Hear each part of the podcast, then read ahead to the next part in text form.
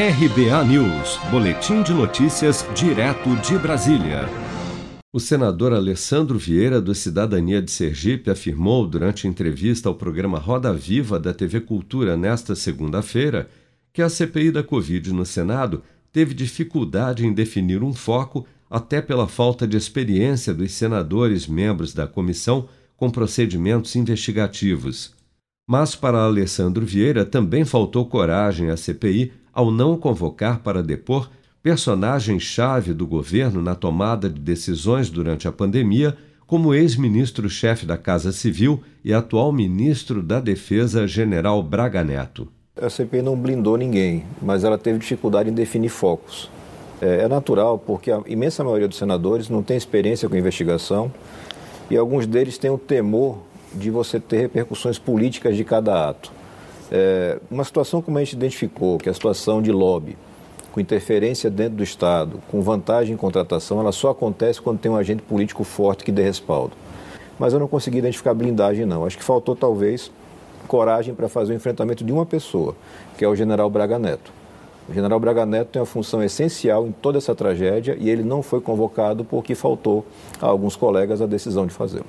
Alessandro Vieira também defendeu a necessidade de cooperação entre os senadores da CPI face à complexidade da investigação, motivo pelo qual apresentou um relatório à parte na última sexta-feira com um resumo dos trabalhos da comissão, no qual sugere o indiciamento do ex-ministro da Saúde, general Eduardo Pazuello, dos ministros da Economia Paulo Guedes e da Defesa Walter Braga Neto, além do presidente Jair Bolsonaro e de mais 14 pessoas.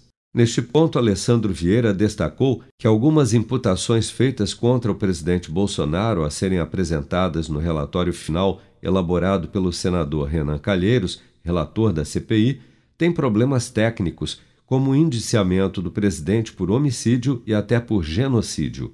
As imputações de homicídio enfrentam alguns problemas técnicos. Uhum. É, você tem um homicídio que não tem uma vítima específica.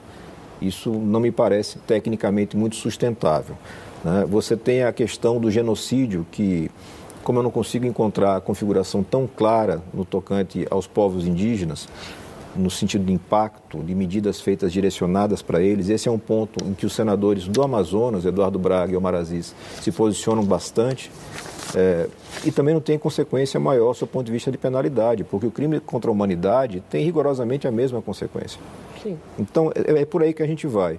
É, acredito que o Renan e o conjunto dos senadores vai acabar buscando um meio termo e garantindo o fato. A gente está aqui discutindo se o presidente da República merece ser condenado a 50 ou a 150 anos. Convenhamos que não faz diferença.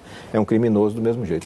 Mas para o senador Fabiano Contarato, do Rede Sustentabilidade do Espírito Santo, que também participou do Roda Viva ao lado de Alessandro Vieira, o crime de genocídio praticado por Bolsonaro é claro quando se diz a omissão é penalmente relevante quando a gente tenha por lei obrigação de proteção, vigilância e cuidado. E o que ele fez com os povos originários, que eu defendo o genocídio da população indígena, que mais de mil índios vieram a óbito, é que ele só foi é, estabelecer medidas para vacinação e proteção desses povos depois que foi impetrada uma, uma, uma, uma ADPF em que o ministro Barroso determinou.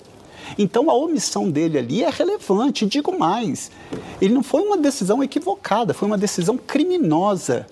Tanto Fabiano Contarato como Alessandro Vieira não são integrantes titulares da CPI mas participaram ativamente das sessões desde o início dos trabalhos da comissão em abril. Com produção de Bárbara Couto, de Brasília, Flávio Carpes.